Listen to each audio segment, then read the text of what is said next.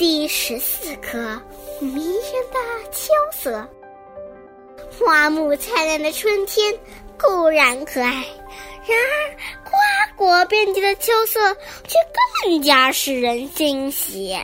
你瞧，西面山花里的那一片柿树，红的多么耀眼，简直像一片火。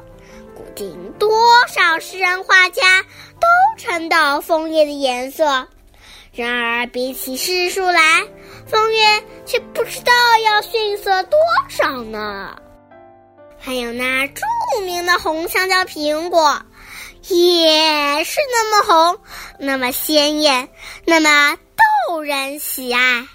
大金帅苹果金光闪闪，一片黄澄澄的颜色。